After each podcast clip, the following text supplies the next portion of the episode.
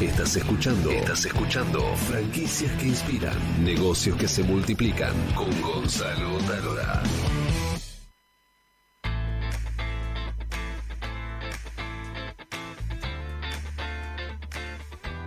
Bien amigos, aquí estamos, seguimos en franquicias que inspiran y ahora vamos a hablar de, un tema que mm, la verdad cuando yo lo empecé a investigar me pareció este, apasionante, pero apasionante que son las neuroventas y el neuromarketing. Y hablando con Eliana, Eliana Lagrava, que es docente con formación en comunicación y bueno, directora de su consultora SEM100, dedicada a la capacitación y asesoramiento para pymes en transformación comercial, le dije, venite y vamos a hablar de esto, porque así como hablábamos de eh, las transformaciones en, los platos gastronómicos, la inversión en marketing digital, también parte de la profesionalización de las franquicias y las pymes en general está vinculado con estas nuevas tendencias, que ya no son tan nuevas, pero que algunas ni siquiera las aplicas. Hay pymes que no tienen todavía una buena página web, entonces este, podemos decir que las neuroventas y, el neuromarketing es nuevo.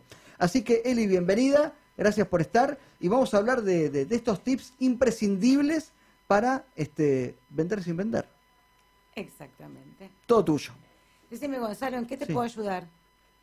En este momento tengo un problema con el celular y LinkedIn. en este momento, que me va a ayudar GoFix. Pero lo que, lo que me puedes ayudar es en, por ejemplo, este, aumentar la rentabilidad de mi negocio. ¿Cómo hago? Muy bien, te lo, te lo bien cerquita te hice la pregunta porque no sé si les suena, pero en el retail es muy común que vos entrás eh, y es lo primero que te dicen, ¿no? Y, Hablamos retail, es un negocio. Eh, sí, el negocio. Sí, sí, exactamente. Eh, venta al por menor, digamos. Venta y servicio también. Y, y nuestra respuesta, ¿cuál es? al, toque que nos dicen en qué te puedo ayudar, estoy mirando, ¿o no? Porque automáticamente la sensación de en qué te puedo ayudar es, ahí viene el Señor, me va a vender, me va a controlar, me va a manipular, y yo necesito evadirme porque no quiero, porque quiero comprar, no quiero que me, me vendan. Entonces, sabiendo esto y sabiendo cómo actúa el cerebro que se, se siente amenazado en ese momento, lo peor que podemos hacer es atacar a un potencial cliente cuando entra y decirle en qué te puedo ayudar. Porque yo también le diría, si tenés buenos músculos, haceme la mudanza el sábado. Entonces, sabiendo esto, a mí lo que me extraña, y como lo, vos decís, en los cambios vertiginosos, eh, increíblemente a nivel mundial, ¿eh? existe mucho más eh, la venta tradicional que la neuroventa cuando las neurociencias trabajan para que nosotros podamos avanzar. De hecho, nuestro cerebro, que aunque es pancho, digo yo, porque le cuesta cambiar, eh, vive estimulado de una forma, hoy con la cantidad de canales y medios que tenemos, entonces necesita otra cosa y seguimos igual. Eso es lo que a veces a mí me preocupa.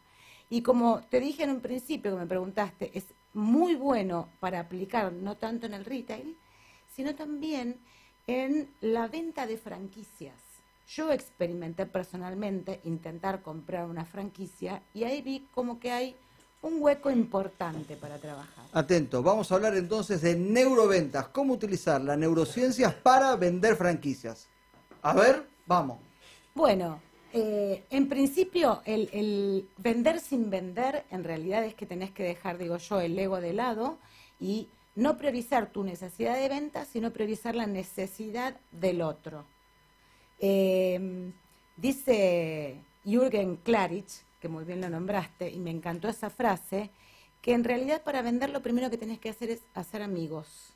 Si no, pregúntale a un millonario cómo hacen los negocios. Ella mencionó uno de los líderes mundiales en, neuromarketing, y muy marketinero. y muy marketinero, un vendedor maravilloso, maravilloso. Sí, maravilloso, que tiene un ego un poco más grande de lo que debería ser, porque claro, porque uno tiene que... Eh, Igual recomendamos los videos, que lo vean. Sí, sí, sí, sí, son excelentes, son excelentes.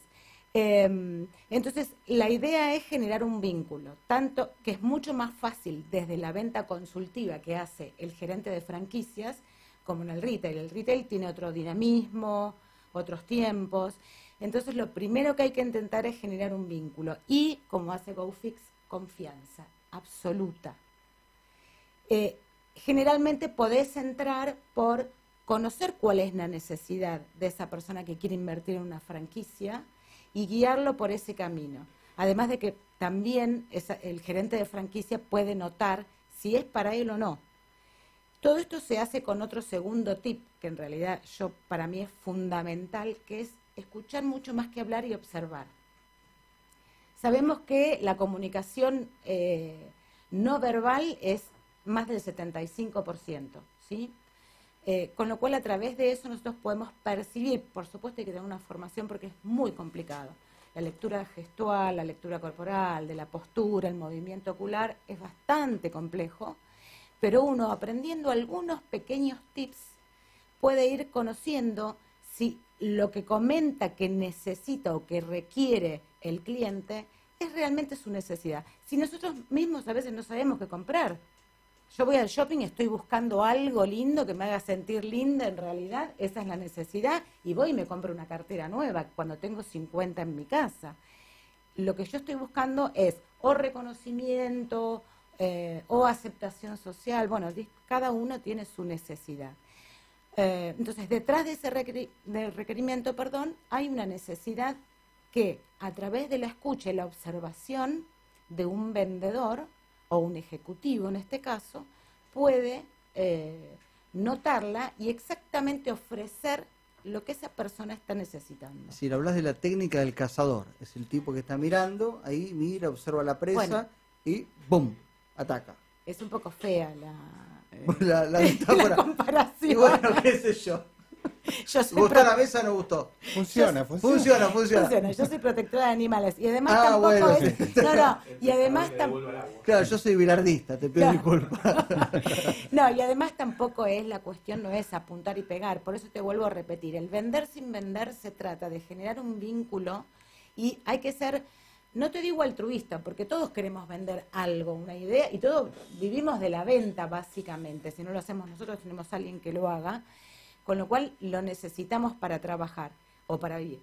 Pero la verdad es que hay que dejar esa necesidad para realmente establecer un vínculo que nos va a llevar a lo largo de no solamente una recomendación, sino una recompra, un upselling, ¿sí? un cross-selling. Eso es lo que nos va a llevar a un vínculo.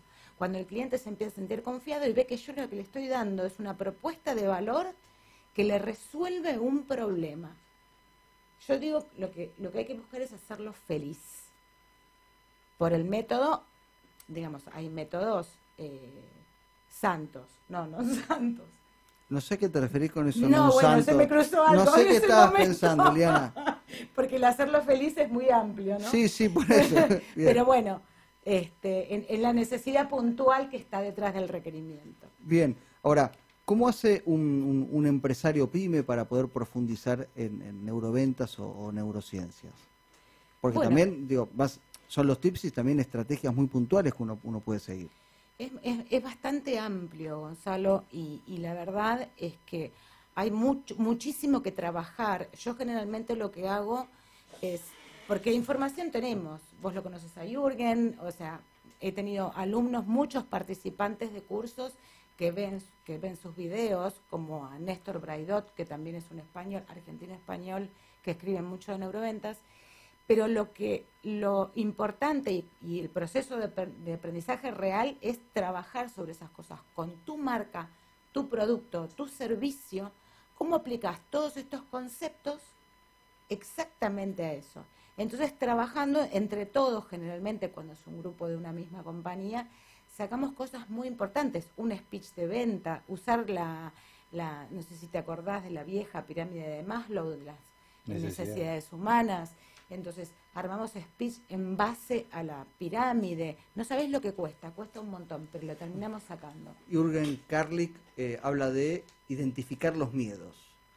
Y una vez que, si, no, no, sé si estás de acuerdo vos, ¿no? Pero una vez que uno identifica los miedos del famoso cerebro reptil, uno puede encontrar un discurso de, venta para poder resolver esos miedos de las personas.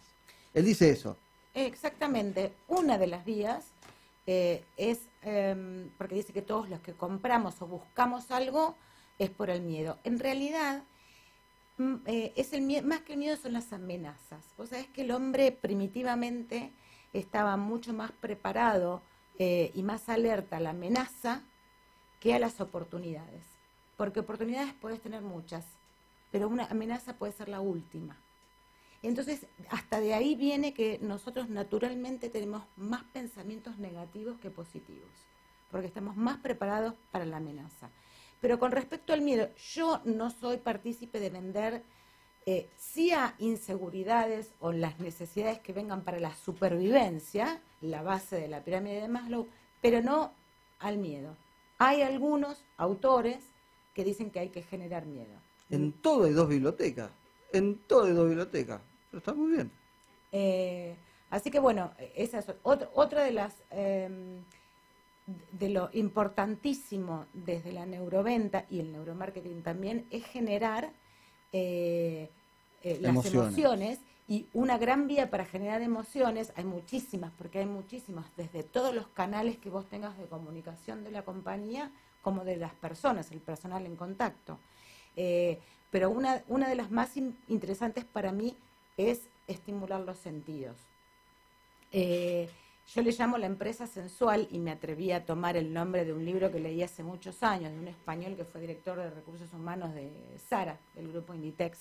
Todavía no se hablaba del marketing de los sentidos, ni del eh, marketing estético, y hacía una analogía entre una relación amorosa y nuestros clientes, proveedores y empleados, que ahí también es un, un, núcleo muy importante para trabajar con, el, con las neurociencias. ¿no? Em, con respecto a, las emociones, nosotros con historias que inspiran tuvimos varios casos muy simpáticos de, empresas que nos llamaban para hacer el programa y el único objetivo que tenían era promocionar sus productos, nada más. Un caso puntual de una empresa de motos que yo quiero hablar 26 minutos de mis motos. Lo único que me importa es hablar de las motos. Entonces yo le decía, eh, te voy a ir mal, porque nadie quiere escuchar tus motos. Por lo que tenés que generar algo, una sensación, contar tu historia de esfuerzo, de trabajo, contar quién sos, y vas a ver cómo la gente se va a enganchar con la historia.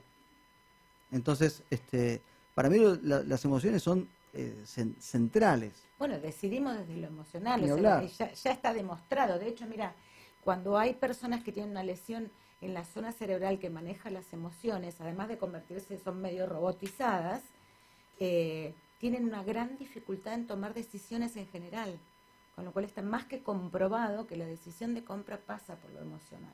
Vos imaginate que recién, cuando entrevistamos a Rex, Rex Chivitería, durante 15 minutos me imaginé comiendo un chivito. Exactamente, sí. Y cuando decías el mejor chivito del mundo, yo miré el micrófono y dije, me, como, el micrófono, me como el chivito de Rex, que es riquísimo.